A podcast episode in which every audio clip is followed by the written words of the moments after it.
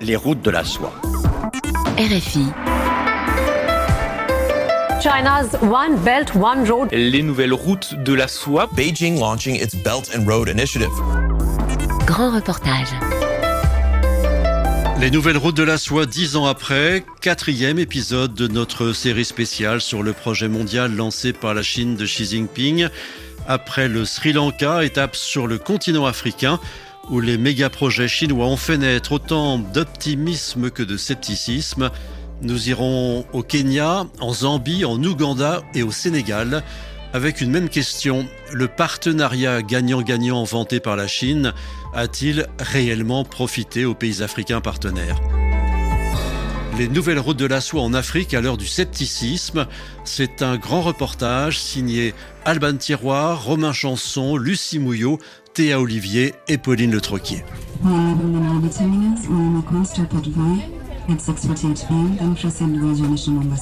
Cet après-midi, au départ de Nairobi, la capitale kenyane, le train pour Mombasa est plein. Il faut compter 5 à 6 heures de trajet pour relier cette ville portuaire de la côte Est.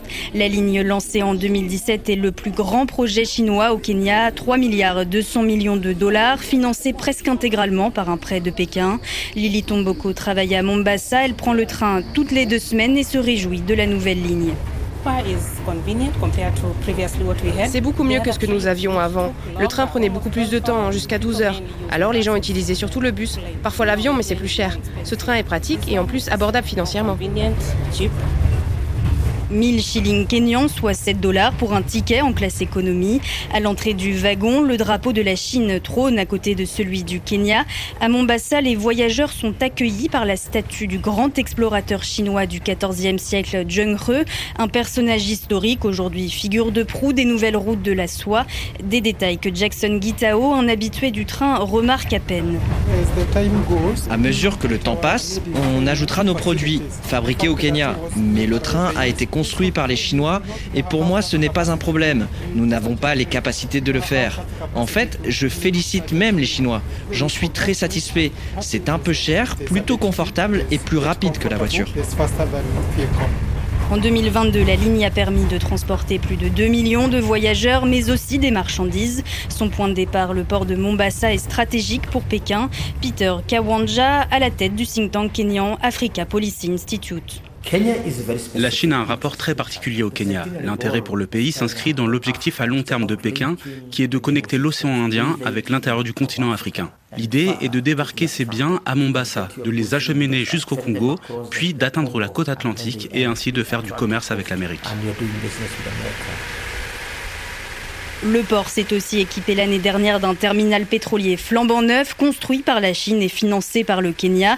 On peut s'en approcher par bateau. Sylvain Ganga est chargé de la communication pour l'autorité portuaire du Kenya. Voici le nouveau terminal. Il s'étend d'ici à cette partie là-bas. De l'autre côté, là, c'est l'ancien terminal. Regardez les bras de chargement. Ils ne sont pas aussi modernes que les oranges flambant neufs ici. Avec l'ancien, cela prenait 2-3 jours pour décharger un bateau. Avec celui-ci, c'est plus rapide, 1 à 2 jours. Depuis son bureau, Benjamin Mandawiro, responsable des opérations au sein du port, voit défiler les conteneurs. Selon lui, ce nouvel investissement était nécessaire pour le Kenya. L'ancien terminal ne pouvait accueillir qu'un seul bateau à la fois. Ça créait de l'attente, mais maintenant, plusieurs bateaux peuvent s'amarrer dès leur arrivée. En retour, cela améliore la disponibilité du produit sur le marché. Le carburant est un élément essentiel de l'économie nécessaire aux industries, au transport. Euh, donc c'est un succès, un vrai succès même. Le port de Mombasa a toutefois été entaché par des affaires de corruption et de mauvaise gestion, des critiques régulières contre les projets financés avec des prêts chinois au Kenya et aux bénéfices très décevants. C'est le cas de la ligne Nairobi-Mombasa, rappelle Michael Chege, économiste à l'université de Nairobi. Nous le rencontrons dans un café de la capitale. Nous nous retrouvons à devoir utiliser l'argent du contribuable pour rembourser le prêt, alors que 60% des revenus de l'État vont déjà dans le remboursement de la dette. Cette dette, ce n'est pas que la Chine d'ailleurs. La part de la Chine, c'est environ 20%. Mais le problème, c'est que les autres bailleurs sont prêts à s'asseoir pour négocier un rééchelonnement de la dette, mais pas Pékin. À Mombasa, les habitants rencontrés semblent, eux, loin de ces débats. Débats qui n'ont pas empêché non plus William Ruto d'évoquer de futurs projets avec la Chine en juillet dernier lors d'une rencontre avec le chef de la diplomatie chinoise.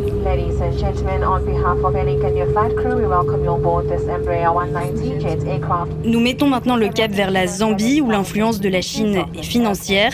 Nous arrivons au terminal 2 de l'aéroport international de Lusaka, financé et construit par des Chinois.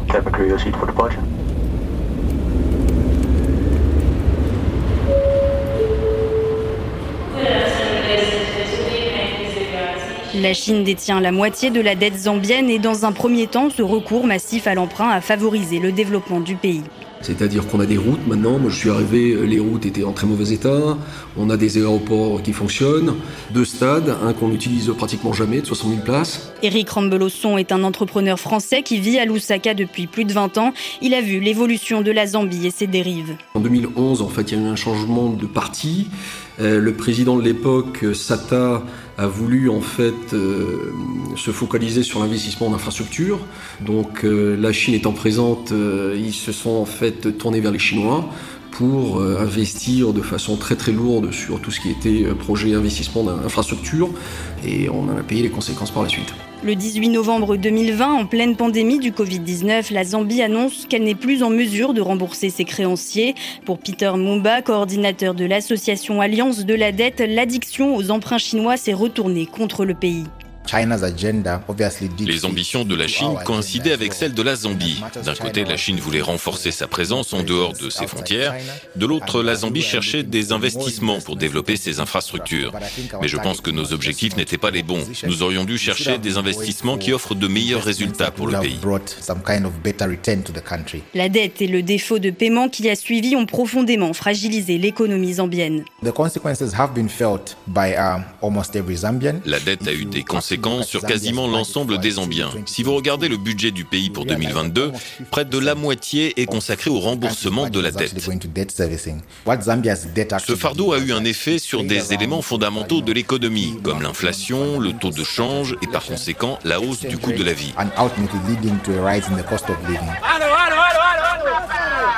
Au City Market, le plus grand marché de Lusaka, la question du coût de la vie fait consensus entre clients et commerçants. Les produits de base sont trop chers. Anna Mouvenga vend du pain de mie sur un coin de rue. Le prix du pain augmente. Le coût de la vie est de plus en plus cher. On se bat pour survivre. Il y a beaucoup de produits qui deviennent chers. Ça fait deux ans que ça dure. Je peux peut-être ajouter quelque chose. Je ne suis pas vendeur de rue, mais je voudrais parler de la dette. Robert Monsa est un passant qui tendait l'oreille et qui veut intervenir. La Zambie produit énormément d'argent chaque année, plus de 20 milliards de dollars par an. Donc je ne comprends pas pourquoi cette dette fait souffrir le peuple. On a assez de ressources pour effacer cette dette. L'Afrique est le continent le plus riche du monde. La Zambie est aussi une terre de richesse. Robert Mwansa reconnaît que le pays manquait cruellement d'infrastructures et que les nouveaux aménagements sont les bienvenus, mais selon lui, une limite a été franchie. Je sais que l'ancien gouvernement a contracté une dette pour développer le pays et construire des infrastructures. Un chef d'État doit gouverner pour son peuple, pas pour construire des immeubles ou je ne sais quoi. Vous êtes élu pour prendre soin de la population.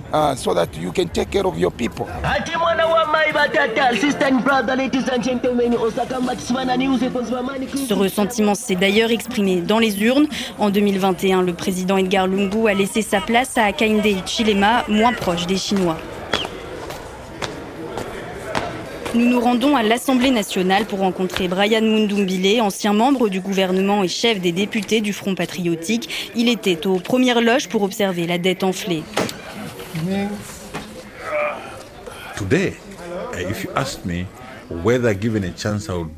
Si j'avais l'occasion de recommencer, eh bien, je ferais la même chose. Je suis sûr que vous avez atterri dans un très bon aéroport, tout le monde l'aime, nous aussi. J'aime également notre réseau de télécommunications dans tout le pays. Ces emprunts étaient nécessaires. Le plan ne s'est pas déroulé comme prévu, dit pudiquement Brian Mundumbile. Les retombées économiques espérées ont été empêchées par les ravages d'une sécheresse puis du Covid-19. Mais la question de l'intérêt de la Chine à prêter sans compter à la Zambie continue de faire débat. Nous n'avons pas été piégés par la Chine. Certains d'entre nous s'y sont même rendus pour comprendre quel était le grand projet, la nouvelle route de la soie. Et pour mener ce projet à bien, les Chinois avaient besoin de construire des infrastructures en Afrique. Ça peut donner l'impression qu'on se fait avoir parce qu'au moment d'emprunter, nous étions la partie la plus faible et ils nous ont facilité l'accès à l'argent. Mais c'est aussi pour leur propre intérêt, pour construire leurs propres infrastructures en dehors de la Chine. La Chine est un partenaire juste. C'est gagnant-gagnant. China is a fair partner. With China, there's a win-win. En juin 2023, la Chine a fini par accepter de venir à la table des négociations pour restructurer la dette zambienne, une bulle d'oxygène qui doit permettre à l'économie du pays de se relancer. Les prévisions de croissance sont bonnes, les nouvelles routes de la soie chinoise ne feront pas de détour, elles continuent de passer par la Zambie.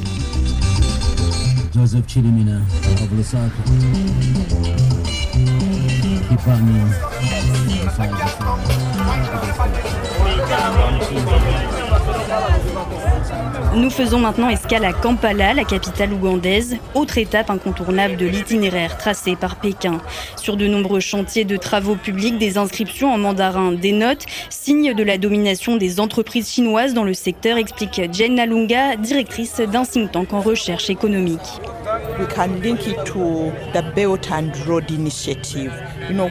On peut le lier à la nouvelle route de la soie quand la Chine a commencé à étendre ses investissements en Afrique. Alors en Ouganda, ils sont arrivés avec leurs entreprises de construction. Ils ont obtenu des contrats pour construire des barrages, comme les barrages de Karuma et d'Isimba. Ils ont aussi obtenu beaucoup de contrats pour des infrastructures routières. On a par exemple l'autoroute entre Kampala et Entebbe et beaucoup d'autres routes.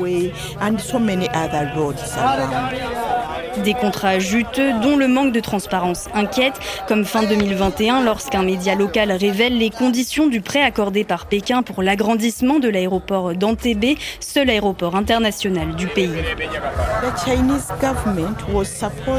Le gouvernement chinois devait approuver le budget et le plan stratégique de l'autorité civile d'aviation ougandaise, qui est l'autorité en charge de l'aéroport. Le budget devait être approuvé, il ne fallait pas dépenser beaucoup car il fallait rembourser. Puis, le gouvernement ougandais devait créer un compte bancaire en attente avec du cash, au cas où ils échouent dans les paiements et manquent à leurs obligations.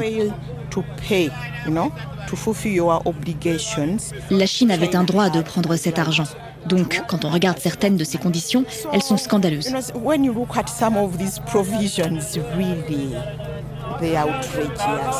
Le ministre ougandais des Finances Mathias Kasaija avait à l'époque bien reconnu des failles dans les négociations, des négociations qu'il avait toutefois défendues devant les députés en novembre 2021. Nous avons vu que c'était l'alternative la moins chère et nous avons donc sauté sur l'occasion. Je pourrais m'excuser et dire que nous n'aurions pas dû accepter certaines de ces clauses. Mais comme je vous l'ai dit, c'était à prendre ou à laisser. Les capacités de remboursement des prêts chinois continuent de poser question aujourd'hui dans le pays alors que la dette publique s'élevait à 21 milliards de dollars en octobre 2022 cap à l'ouest du continent où les nouvelles roues de la soie atteignent le Sénégal. Ici, l'influence de la Chine est numérique.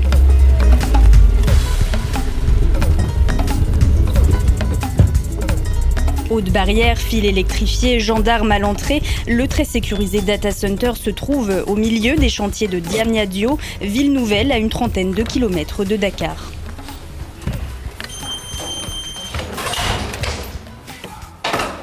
Derrière une porte sécurisée, nous rentrons au cœur du data center, une zone très sensible, explique Papa Madoubaï, responsable de la sécurité. Quelqu'un qui entre dans la zone là où on a les serveurs, il peut accéder aux données, il peut faire du piratage. Si on ne le surveille pas, il peut par exemple brancher une clé USB. Voilà. Il faut vraiment les habilitations pour, pour avoir accédé. On va aller voir ensemble. Les voir qui clignotent un peu là. Donc c'est là réellement où on a stocké les données. Au milieu d'une salle de 250 mètres carrés, trois conteneurs, des modules confinés dans le jargon, renferment des serveurs qui stockent les précieuses données. 80 à 90% d'entre elles viennent des ministères, des agences nationales, des mairies ou encore des préfectures. On peut y apercevoir le logo Huawei. Le géant du numérique chinois, soupçonné d'espionnage par les États-Unis, a en effet équipé le data center inauguré l'année dernière. Sedi Sherfal est le responsable de la maintenance et du support. Voyez, il n'y a pas forcément du Huawei. Hein? Donc là, c'est du aspect du Forti, du Nutanix, du Cisco. Maintenant, l'idée, c'est d'avoir un peu un mix qui permet un peu de casser les monopoles et de ne pas dépendre en tout cas d'un constructeur.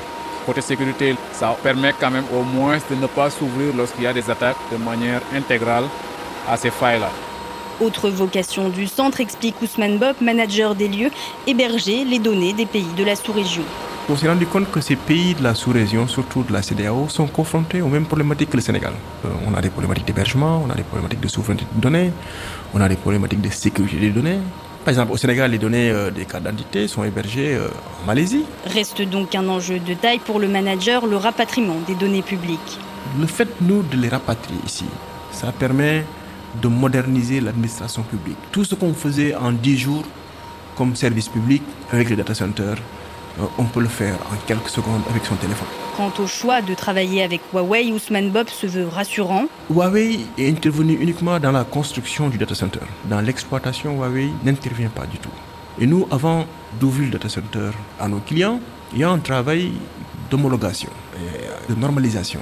En plus du data center, la Chine a installé 4500 km de fibres optiques au Sénégal, construit les réseaux 3G, 4G et peut-être bientôt la 5G, ce qui fait de Pékin le principal partenaire étranger dans le secteur, mais pas le seul. Cher Baroum, directeur général de Sénégal Numérique. Nous avons reçu des investissements de la Chine, mais également nous avons reçu euh, des investissements de la part d'autres pays comme l'Israël, les États-Unis, l'Union européenne. Aujourd'hui, la Chine euh, a des acteurs majeurs dans le secteur du numérique euh, avec lesquels nous, travaillons, mais au Sénégal, il n'y a pas d'exclusivité et nous sommes ouverts à tous les pays. Huawei a aussi permis à des jeunes Sénégalais de bénéficier de bourses chinoises ou d'un stage au sein même de la société, des activités qui ne sont pas désintéressées selon Muntaga Sissé, consultant en technologie et télécommunications. Et je pense que l'idée derrière, euh, c'est de permettre à ces jeunes-là de s'approprier des technologies de Huawei pour que demain, si ces jeunes sont en entreprise ou bien dans des institutions de l'État, dans leur politique, dans leur travail, qu'ils vont continuer à utiliser les produits de Huawei. Ça peut être problématique pour nous et donc c'est à nous euh, de voir est-ce qu'il y a d'autres alternatives également, ne pas se focaliser à 100% sur les produits proposés par Huawei. Et à la compétitivité de, de cette entreprise-là chinoise Huawei en termes d'offres, de, prix, euh, maintenant, reste à se poser la question de la qualité, de la confidentialité, euh, de l'aspect souveraineté, des questions à se poser. Est-ce que cela vaut la peine d'avoir un produit moins cher mais qui est moins sécurisé que si on avait un produit un peu plus cher mais qui offre plus de garanties? Nous terminons notre route africaine de la soie à l'université Cher Anta Diop de Dakar à la rencontre d'Ibrahim Agnan, spécialiste des relations Chine-Sénégal. Des groupes qui étaient présents, Siemens par exemple, Alcatel ou Ericsson, ne sont plus présents dans le marché sénégalais parce que Huawei, en rentrant dans le cadre de, ces plans de prêt avec euh, livraison d'infrastructures, ont parvenu aussi à gagner des parts de marché importantes. Il est clair que la question de la dépendance numérique se pose à partir de ce moment. Une dépendance avant tout d'ordre économique qui pose question pour les pays africains intégrés aux nouvelles routes de la soie. Plusieurs observateurs estiment que la Chine peut tout à fait être un partenaire, mais qu'elle ne doit pas être le seul, au risque pour ces États africains de rester en marge des chaînes de valeur et du commerce international. Les nouvelles routes de la soie en Afrique à l'heure du scepticisme. Un grand reportage signé Alban Tiroir, Romain Chanson, Lucie Mouillot, Théa Olivier et Pauline Le Troquier. Réalisation Nicolas Benita. C'était le quatrième des sept épisodes de notre série. Dans le cinquième volet, nous verrons que le projet tentaculaire lancé par Xi Jinping a trouvé un nouveau carrefour, la Turquie. Le Covid-19 et la guerre en Ukraine ont rebattu les cartes. Les nouvelles routes de la soie dix ans après, une série spéciale de RFI à retrouver sur notre site internet et en podcast sur RFI Pure Radio.